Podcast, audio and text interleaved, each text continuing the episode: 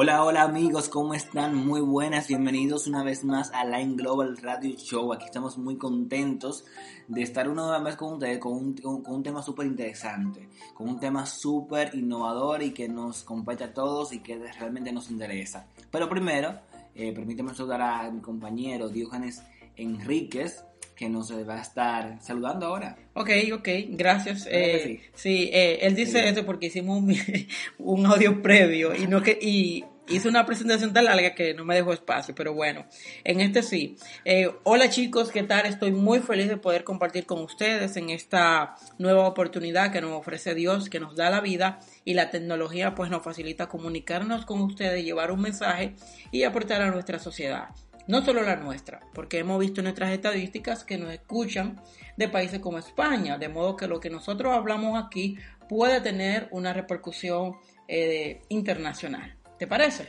Así es, ya, te. Sí. sí. Ok, ahora sí podemos entrar a nuestro tema sumamente emocionante. Eh, y es sobre eh, la digitalización. Mucho se ha hablado, ¿verdad?, de que la amenaza, entre comillas, que representa que la tecnología automatice procesos, trabajos que son mecánicos o, que, o servicios que se puedan ofrecer porque eliminarían la mano de obra.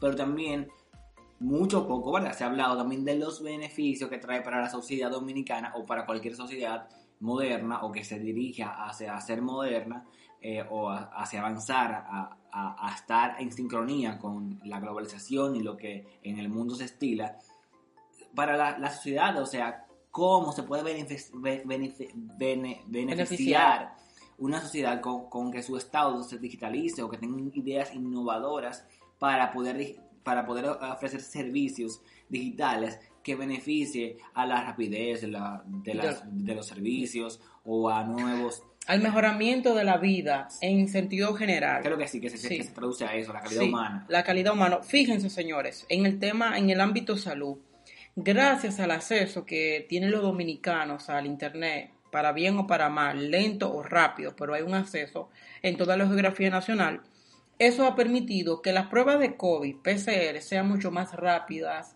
mucho más ágiles, porque la mayoría de los laboratorios que están realizando esta prueba, pues tienen aplicación o tienen citas a través de sus plataformas digitales. Y esto ha permitido que no hayan 100 gente en un laboratorio esperando por una cita, sino que tú lo haces por internet, te dan tu hora y tu momento en que tú vas y pa, te haces tu prueba y luego recibes tu, tus resultados por tu correo electrónico. Entonces, que con esto lo que queremos decir es que la digitalización es sumamente importante porque nos ahorra tiempo, nos flexibiliza eh, en cuanto al hecho de, de del día, del de, día. Pagos, de lo que sea. O sea, es sumamente bien, es sí. bien chulo. Y hablábamos en el audio que no se, que no se grabó ahorita, hablábamos en ese audio de cómo en esta pandemia se ha probado la capacidad que tiene la sociedad, la, la sociedad dominicana en específico de responder no solamente a que las empresas se digitalicen, sino también a adaptarse sí. a que ya las empresas estén, estén, digitalizadas, a que si tú vas a hacer una cancelación de un servicio lo puedas hacer por, por teléfono o por internet, a que si tú vas a comprar eh, un, nuevo, un nuevo servicio lo puedas hacer por internet, a que si tú vas a pagar lo puedas hacer en línea. Entonces ya la sociedad se ha adaptado fácilmente a eso. Y, y es Completamente bueno, de acuerdo. Porque padres eh, como los míos o de mayor edad, como los tuyos, que son, o sea, de mayor edad, antes estaban renuentes a pasar su tarjeta de crédito sí. en, en, una tienda en línea. O a usarlo por el celular. O, o, o, exactamente, o a mandar una foto de su tarjeta por WhatsApp para que... Y ahora se han adaptado porque que no hay otra forma. O es eso, tú, haces, o tú haces una fila de dos horas en el reserva, que, atención, su permiso de banco, es imposible ir a un banco en esos tiempos, o sea, tienen que buscar la vuelta a eso. Sí. Pero eh, o sea, se han adaptado. Sí. Se han adaptado. Mira, eh, en cuanto a lo que tú es, acabas de mencionar, es muy importante porque hace cinco años atrás, eh, o dos o, o, tres años atrás, que alguien te mostrara tu tarjeta de crédito, tú tenías que hacer de una confianza 100 o 200%, porque la gente la escondía, porque no, porque tenía miedo al fraude. Sin embargo, se han dado cuenta de, de, primero de los sistemas de seguridad que tienen los bancos para el uso de la tarjeta de crédito y de segundo de todos los beneficios que tienen al utilizarla desde su celular pagando sus servicios.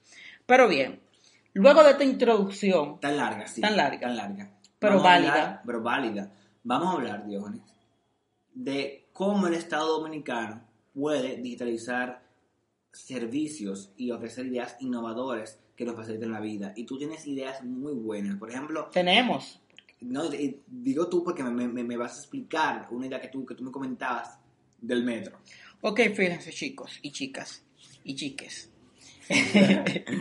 Eh, ustedes saben que el metro de Santo Domingo es uno de los transportes más eficientes que hay en la República Dominicana, definitivamente rápido, eh, con acceso para todo el mundo, personas minusválidas, etcétera. O sea, estamos muy conscientes del valor que le agrega el metro de Santo Domingo al servicio de transporte.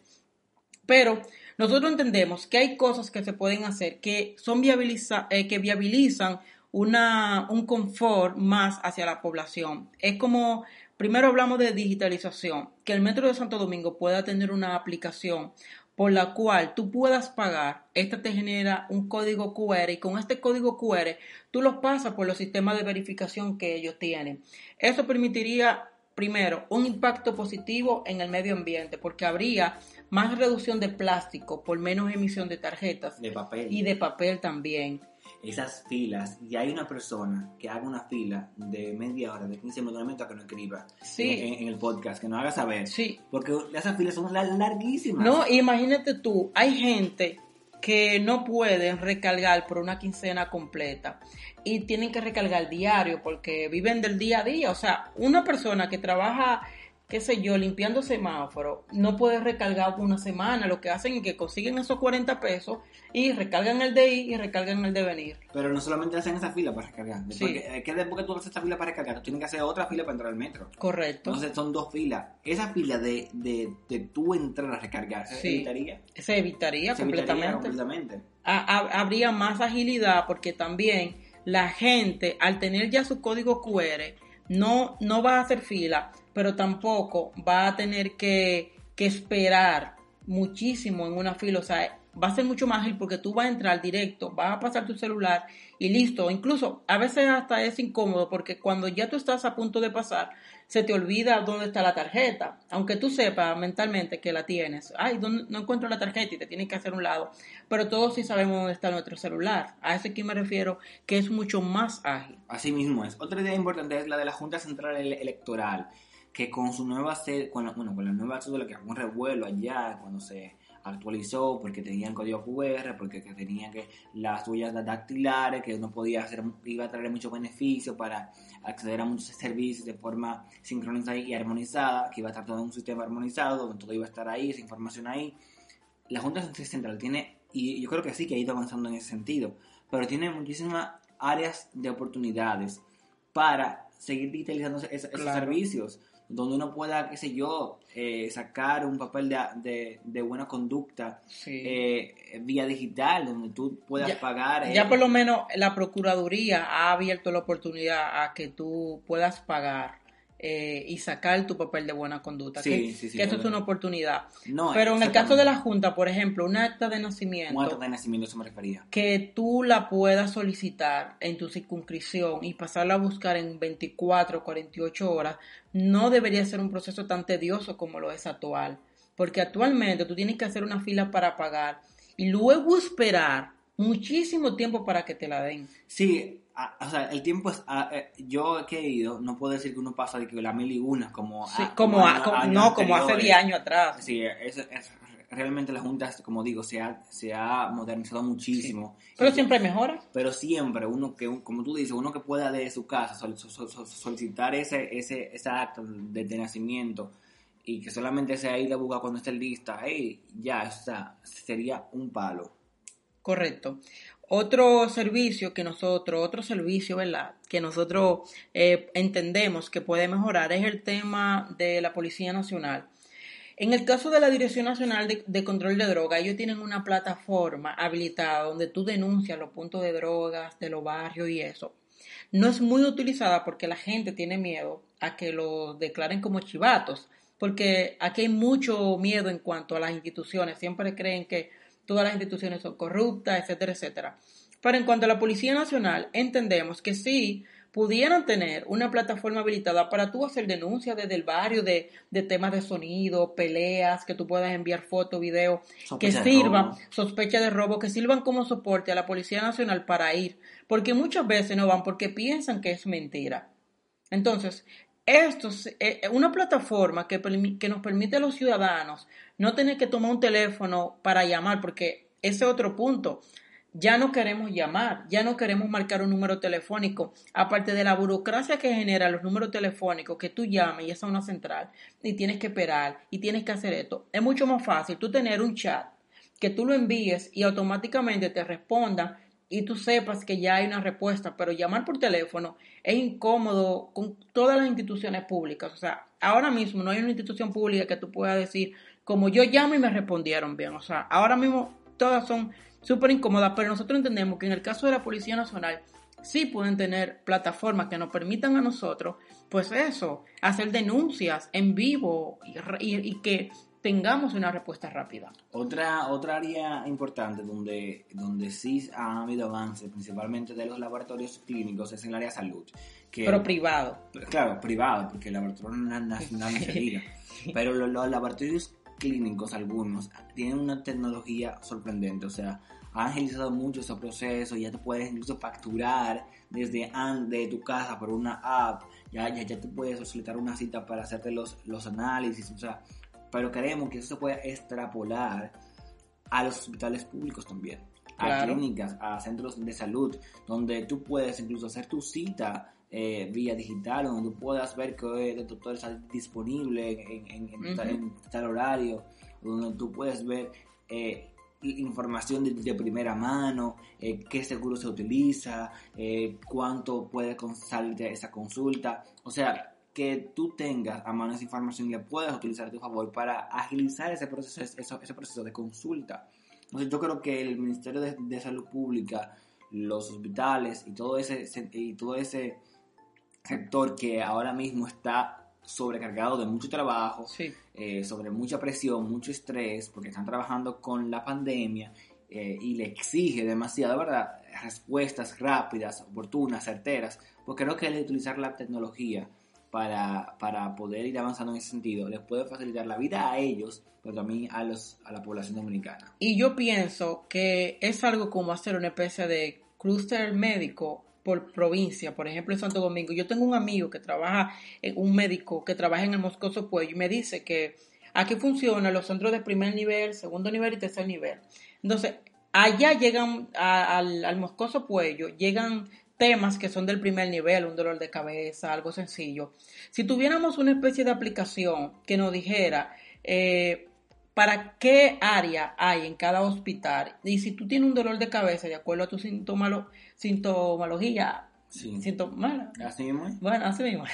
bueno, imagínate que tú puedas a través de la aplicación tener un centro cercano y hacer una cita, mira, eh, si no es tan grave, pues puedo ir mañana a las 9 de la mañana y es facilitarle la vida a los ciudadanos. Aquí ya somos una población joven y desde que nos enteremos que Salud Pública tiene una aplicación donde están todos los hospitales y centros de atención primaria y qué atiende, qué hace cada uno de ellos, nosotros nos vamos a abocar a ir a esos lugares. Porque uno de los puntos más difíciles por lo cual la gente muchas veces incluso no quiere ir a un hospital y se enferma gravemente es por el miedo a la lucha, a las filas, a los procesos burocráticos.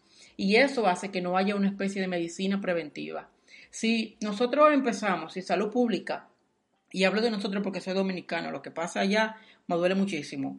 Si salud pública entiende que entiende la oportunidad que tienen de, de, hacer medicina preventiva a través de esta aplicación, créeme que muchísimos infartos se evitarían o muchísima también automedicación. Automedicación se evitaría. Se evitaría eh, informaciones eh, erróneas. erróneas, tratamientos erróneos, aglomeración en hospitales, eh, cuántas madres no resolverían también sus con, sus niños esos problemas médicos que a veces son de urgencia. O sea que sí, que tienen una gran oportunidad ahí de mejora. Y Diógenes, ya para ir terminando, aquí yo creo que el área que tiene que mejorar sí o sí y que es una, un reto para este gobierno y para los que vengan es el transporte público. El transporte público bueno, el transporte aquí en Santo Domingo y en, República Dominicana es un caos. Sí. Pero el transporte público también se ha vuelto también un desastre, cada vez más porque, eh, o sea, aquí lo- no es para nadie un secreto que los transportistas hacen aquí lo que, lo que ellos entiendan mejor para ellos o lo que entiendan que es lo más factible, lo que les da la gana. No, y que también hay un tema que la única solución que el pueblo dominicano, que los dominicanos vemos como solución al tema del transporte es comprarse un vehículo. Y cada año vemos que cada banco hace una autoferia y de esa autoferia salen 5.000 nuevos vehículos, Yo- yo no 4.000 lo nuevos yo- vehículos. Yo, yo no lo culpo también, porque es que... Pero hay que buscar una... una- un- no, exactamente, el gobierno debe de buscar una solución eh, colectiva, pero mientras se busca esa, esa solución co- colectiva, el que tiene, el que pueda buscar su mejoría, yo no lo culpo que busque su mejoría. No, claro que es- no, jamás. es un tra- un tra- el transporte aquí de, de, de Santo Domingo, por lo menos, del distrito, es insoportable. Pero bueno, la OMSA, ¿cómo uno puede, uno puede digitalizar eh, ese servicio? ¿Cómo uno puede llevar la tecnología hacia allá? Claro. Pues fácil, la misma tecnología que, que utiliza Uber, por ejemplo, que tú puedes saber en qué tiempo llega, que tú puedes ver por dónde va, Sí. cuál es la siguiente parada, que tú puedes saber cuál es la, la ruta completa, en qué tiempo llega la próxima. Estimar un tiempo de llegada. Diógenes, a veces tú dura, tú dura 30 minutos, 40 minutos y tú no sabes cuándo va a llegar la, Cuando la, la, la onza. Y no, y entonces llega y llegan cinco en fila. Cinco en fila. Y es una es falta de planificación. Esa es, es falta de, de planificación, pero eh, ¿qué, ¿en qué nos beneficiaría a nosotros? De que si sabemos que lleguen 50 minutos, si yo tengo, si, tengo que ir al banco, Sí. allí, a cruzar allí, a comerme algo, ahí, allí, lo puedo hacer porque sé que en esa estimación ya yo tengo en mi celular. Claro. Entonces, creo que es una buena solución, que es algo fácil que se puede hacer, eso no lleva de mucha tecnología Claro, para mira. nada, cada vez con un celular.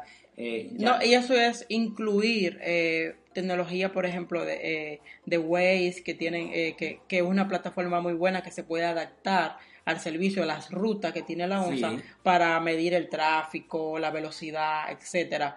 En conjunto con aplicaciones como Uber, se pueden desarrollar incluso un software nuevo que permita a la ONSA tener todas estas herramientas, estas herramientas para poder servir mejor a la población. Nuestro objetivo siempre va a ser buscar que la tecnología sea un aliado de la mejora de la vida de los dominicanos. Así es, yo creo que son ideas muy prácticas las que hemos dado eh, y hemos querido hablar de esto porque nos preocupa, o sea, vemos oportunidades de mejor Sí. y simplemente queremos compartir, ¿verdad? Eh, cómo uno puede eh, mejorar un servicio, cómo se pueden eh, digitalizar. Estamos súper contentos de que nos sigan en nuestras redes sociales, arroba Line Global Dom, arroba Giancarlos Mercedes. Y Eh, arroba Diógenes HD. Gracias por todos los comentarios que nos han enviado hasta el momento. Gracias por las personas que han preguntado por los temas, que se han interesado por los temas. Y quienes nos han enviado también, que siempre nos dicen, ay, ¿por qué no hablan de esto? Eh, estamos trabajando en un proyecto muy bonito que más adelante lo van a conocer, así que eh, Line Global eh, Radio Show vendrá con cosas muy buenas. Ya para finalizar, tenemos un taller este, este domingo 21 de febrero de marca personal y emprendimiento. Así que ahí lo queremos ver a todos los que nos escuchan. Son solamente los 800 pesos, dos horas de conocimiento súper eh, grande. Van a aprender Sí. a cómo proyectarse profesionalmente, a cómo gestionar su emprendimiento. Y asesoría personalizada. Es- así es. Así que nada, Diógenes. Bye bye. Bye bye.